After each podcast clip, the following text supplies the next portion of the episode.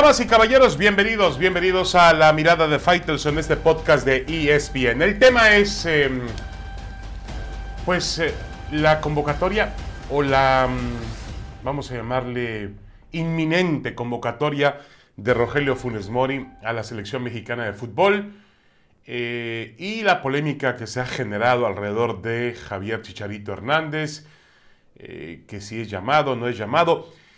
Los, informes que se tienen, periodísticos, indican que los dos jugadores están en la prelista, en la lista ampliada, que la selección mexicana debe depurar en los próximos días para la Copa Oro. Recuerden que además de la Copa Oro, México tiene el compromiso de los Juegos Olímpicos, es decir, que puede haber ahí pues más espacio y más necesidad de futbolistas.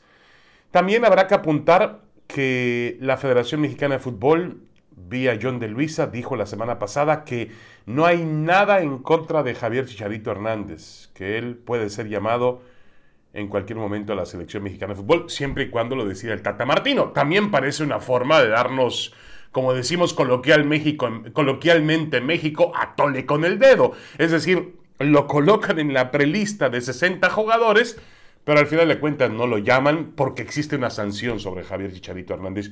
Yo creo que sigue existiendo una sanción sobre Chicharito Hernández. Creo que Henry Martin podría ser una opción, hablando de los delanteros mexicanos, Henry Martin podría ser una opción para la selección olímpica, para reforzar al tri que va a ir a Tokio.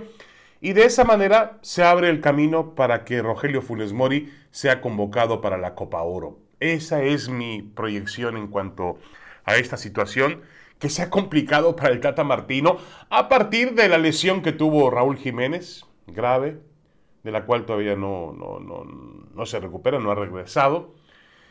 Y también de, del hecho de que ni, ni, ni Henry Martin ni tampoco Alan Pulido cumplieron cabalmente con lo que se esperaba de ellos en esa posición. Y más, obviamente, el hecho de que Chicharito, pues insisto, tenga una acción disciplinaria.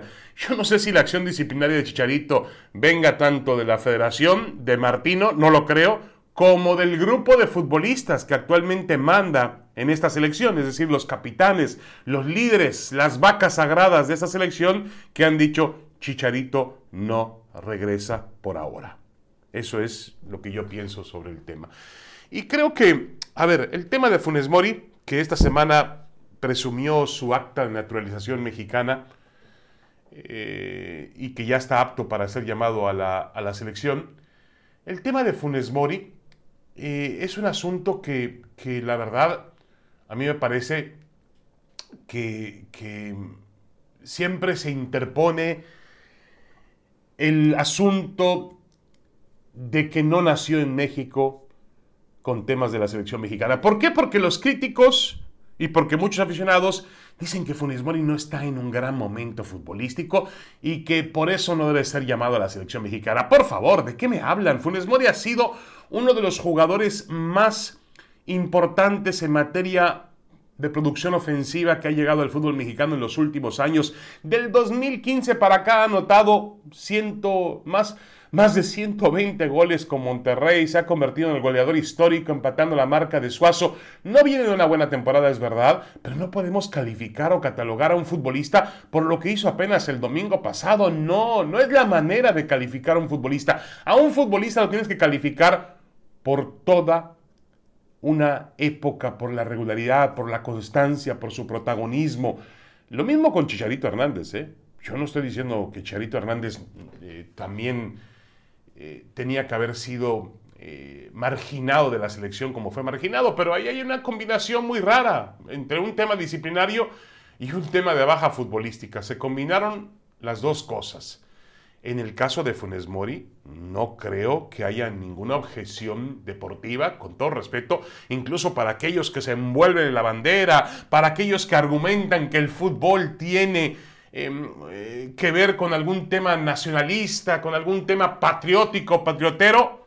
No, el fútbol es fútbol y punto. Y Funes Mori tiene los papeles para jugar en la selección mexicana de fútbol que representa al fútbol del país, no representa al país. No se equivoquen en ese sentido ni caigamos en actitudes discriminatorias o xenofóbicas. No, Funes Mori es uno de los mejores futbolistas que ha existido en la Liga MX en las últimas temporadas. Y si, va a ser llamado a la selección mexicana de fútbol, es por eso. Punto. No hay otra, otro tipo de objeción.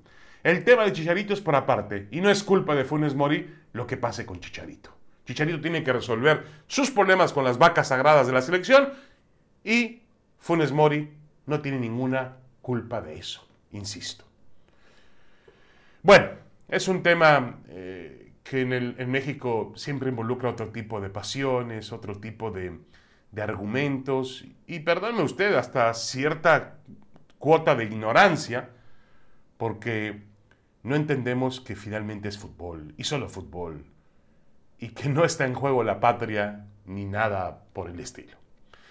Una pausa y regresamos con más. Tenemos más en la mirada de Faitelson. No se vayan.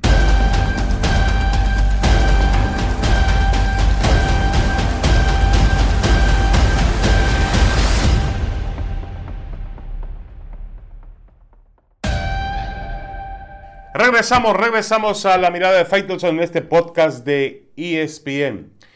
Bueno, el, el asunto del América en la temporada baja o la temporada de fútbol de estufa, de contrataciones de altas y de bajas, pues lo único que muestra es el deseo del aficionado del América porque existan esas llamadas bombas, entre comillas, que son contrataciones pues mediáticas de jugadores famosos y que el América no va a conseguir. Y no va a conseguir y no va a hacerlas porque no tiene el dinero para hacerlas. Yo sé que al América antiguamente le llamaban los millonetas en el fútbol mexicano.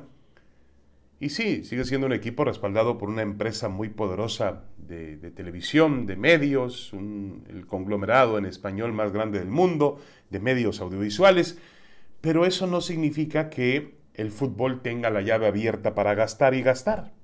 En tiempos de austeridad, pues eh, todas las fábricas que son parte de una empresa, pues tienen que cerrar la llave y tratar de gastar lo menos posible. Y es evidente que eso está ocurriendo en el América. El América ha anunciado ahora que ha renovado al delantero Henry Martin por eh, cuatro temporadas más, por cuatro años más. Muy merecido. La realidad es que Henry Martin ha terminado respondiendo en el América eh, mucho más de lo que se esperaba de él desde que llegó procedente de Tijuana y traído exprofeso por eh, Miguel Herrera y lo ha hecho bastante, bastante bien con el conjunto americanista. No hay nada que reclamarle a Henry Martin, ha sido uno de los mejores goleadores mexicanos y se ha dado tiempo también para eh, ser llamado a la selección mexicana de fútbol a través de un equipo como el América, donde la competencia para ser centro delantero no es nada sencilla. Generalmente es una posición ocupada por extranjeros, donde hay mucha competencia y donde hay mucha presión. Pero eh, el deseo de, de la gente del América o de los aficionados del América es tener un futbolista, un hombre rimbombante. Y se ha hablado últimamente de Arturo Vidal, el jugador del Inter de Milán, ex de Barcelona, que ahora está con la selección chilena jugando la Copa América. Y le preguntaron directamente a Vidal, pues, eh, ¿quién le va a preguntar? alguien eh, de la misma empresa que es dueña del América? Le preguntaron a él. Y él respondió, sí, tenemos que ver. Siempre he dicho que me gusta México, que me gusta el América. Ojalá algún día se me dé. Pero tiene que haber interés de las dos partes. Tengo contrato con el Inter y seguiré haciendo mi carrera y si en algún momento se me da, feliz, dijo Arturo Vidal cuando le preguntaron sobre la posibilidad de ir con el América. Es evidente que habla de que existe interés de ambas partes. ¿Qué es lo que dijo el, 10 de junio pasado Arturo, sobre Arturo Vidal? Santiago Baños, el presidente deportivo del América, comentó para Tutosport Sport de Italia dijo, no hemos tenido contactos al respecto, no es posible que podamos pagar una transferencia de ese tipo. Puede que el Inter no quiera nada, pero aún así sería demasiado caro para nosotros. Vidal no jugará en el Club América la próxima temporada. Eso dijo Baños el 10 de junio. Obviamente, pues lo, lo que hay, la vorágine que genera el América y la posible llegada de un jugador de vida como Vidal, pues habla de la necesidad que tiene este club de estar en esos lugares, en ese, en ese sitio, en ese, eh, en, ese, en ese escenario en el que en los últimos años solamente se han asomado Tigres y Rayados. Son los nuevos millonarios del fútbol mexicano, nos guste o no. Ahora el América pues tiene que ver por otra clase de futbolistas, otra clase de precios. Eh, va a traer a, No ha cerrado todavía a Salvador Rodríguez que viene del Puebla, que es un buen jugador, pero tampoco es este, un futbolista fuera de serie. Y también se habla de la posible llegada de Fernando Madrigal. No, ya está cerrado. Fernando Madrigal que viene de Querétaro. Pues, ¿qué le dice usted Fernando Madrigal y Salvador Rodríguez? Más Miguel Layún, que hay que recordar que Layún llegó gratis, siendo dueño de su carta, y él mismo en la entrevista aceptó que tuvo que bajarse el sueldo. Es decir, el América está en una época de austeridad o de superausteridad, mientras algunos aficionados americanistas siguen soñando con el equipo milloneta que ya no es. Bueno, sí es millonario, tampoco es pobre, pero no está al nivel de lo que pueden gastar Rayados y Tigres. Por ejemplo, Tigres tiene un par de futbolistas. Ahora traen a este chico Tovan, el delantero extremo, ex de la selección francesa del Mundial del 2018. Es la gran contratación del año en el fútbol mexicano. Un futbolista que no llega para nada acabado y que puede hacer una gran combinación con eh, André Pierre Guignac ¿Cuánto cobran entre los dos? ¿Cuánto cobran entre Guiñac y Tofín? Pues bastante dinero, bastante dinero, sobre todo para los niveles del fútbol mexicano. Por ejemplo, se habla ahora del regreso de Rodolfo Pizarro, pero ¿quién le va a pagar a Pizarro lo que gana Pizarro? Para empezar, el Inter de Miami quiere 10 millones de dólares por él. Muy bien. Chivas pagó más o menos eso por Uriel Antuna, al Galaxy de Los Ángeles. Pero después hay que pagarle el sueldo a Pizarro. Y en la MLS ganaba por encima de 3 millones de dólares al año. Algo que en México pues solamente pueden pagar Tigres y Rayados. No es la ventanilla adecuada. La América no es pobre, pero tampoco es milloneta. Una pausa y volvemos con más.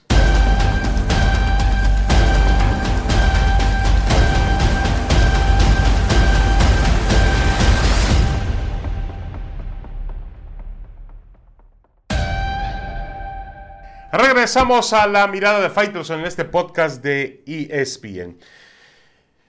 Chivas, Chivas está en pretemporada, está ya por Barra de Navidad, un lugar muy bonito en el Pacífico mexicano. Y ahora están hablando de canteranos. Y es una realidad, ¿eh? no, no, no, no, no, no podemos esconder el, tapar el sol con un dedo. Le hemos exigido, le hemos pedido a Mauri Vergara porque además sabe que Chivas no puede depender siempre de lo que, de lo que le vendan o al precio en que le venden, que reactive sus fuerzas básicas y que ahí consiga realmente jugadores de primer nivel que además entiendan lo que significa la camiseta del Guadalajara. Pero, pues para eso hay que tener tiempo, calma, y yo creo que el Guadalajara lo que menos tiene es tiempo y calma, tiene necesidad, urgencia de ganar un título. Ayer escuchaba, el otro día escuchaba en el programa de fútbol picante de ESPN a dos jovencitos, Pavel Pérez y Diego Campillo, que vienen del Tapatío, de la división de, de expansión de esta liga que tomó el lugar del ascenso en México. Y se ve que hay jugadores con mucha clase y con capacidad para poder ser el futuro del Chivas. Pero mientras eso ocurre, pues el Guadalajara necesita remedios, necesita soluciones y ahora tiene la posibilidad de una, que lo está pidiendo a gritos a través de las redes sociales. Rodolfo Pizarro va a regresar al fútbol mexicano. Después de su muy, yo diría, lamentable eh, decisión, sí, de ir a la MLS, si fue decisión suya o fue decisión del dinero, pero no le fue bien con el Inter de Miami y ahora regresa al fútbol mexicano.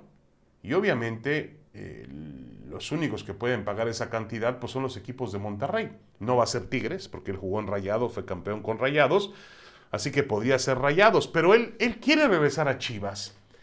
El problema es que Chivas pues no tiene el dinero, la solvencia aparentemente, para poder comprar un jugador como Rodolfo Pizarro, eh, que más o menos costaría entre 10 millones de dólares para el Inter de Miami y el sueldo de Pizarro, lo que estaba ganando en la MLS. que quizá él tenga que bajarse, como lo han hecho otros futbolistas, entendiendo la época en la cual estamos, eh, estamos viviendo. Pero el futbolista cuando, bueno, a cualquier persona, ¿no? Cuando le dicen que le van a bajar el sueldo, realmente pues todos nos molestamos y nos enojamos y no, y no, no, lo queremos permitir. Y está bien, está en todo su derecho de hacerlo. Pero yo creo que Chivas tiene que hacer un esfuerzo y, vuelvo al tema que ya hemos hablado con eh, respecto a Ricardo Peláez de cantidad y calidad. Cantidad y calidad. ¿Qué es más importante, tener cantidad o tener calidad? Yo creo que lo más importante es tener calidad. Y este Guadalajara tendría que haber guardado sus centavos en lugar de comprar por ahí futbolistas que no han llenado las expectativas y que no terminan siendo productivos. Tendría que comprar futbolistas que realmente valieran la pena, que pudieran darle otro horizonte, otra perspectiva en la cancha. Rodolfo Pizarro es uno de ellos. Chivas tiene que ir por él, tendría que ir por él en situaciones normales. Ya fue campeón con el Guadalajara, es un futbolista que tiene, que, está en una edad todavía muy interesante de su trayectoria como atleta, que alguna vez fue un plan ambicioso del fútbol mexicano para jugar en Europa, que tiene cualidades que no tienen otros jugadores de fútbol y que le podría dar más claridad y más profundidad a Chivas de medio campo hacia el frente. No le sobra al Guadalajara un jugador como Rodolfo Pizarro. Para mí tendría que buscarlo. El problema es que no tiene la solvencia para hacerlo. El Guadalajara, eh, ya lo hablábamos en otras, eh, en el bloque anterior, pues hay equipos que les pega o les ha pegado un poco más que a otros el tema de la pandemia y la crisis que existe en la industria, como en todas las industrias. Y realmente México, pues Chivas y América, antiguamente poderosos, pues hoy no tienen esos recursos. Y el, sobre todo para Chivas hemos también hablado de, el mercado que generalmente se le dificulta porque el jugador mexicano pues se lo venden diferente a Chivas, en un precio diferente al Guadalajara que a otros equipos. Y, todo eso, y también la escasez de figuras, todo eso complica el, el universo de Chivas. La realidad es que si Guadalajara piensa en la cantera, pues piensa en competir para meterse a liguilla. Y si piensa en Pizarro, piensa en competir para ser campeón. Para mí, esa es la diferencia y nada más. Muchas gracias. Esta fue la mirada de Faitelson. Los espero la próxima semana con mucho más. Siga nuestras plataformas digitales y siga todo el contenido que ofrece el líder mundial en deportes.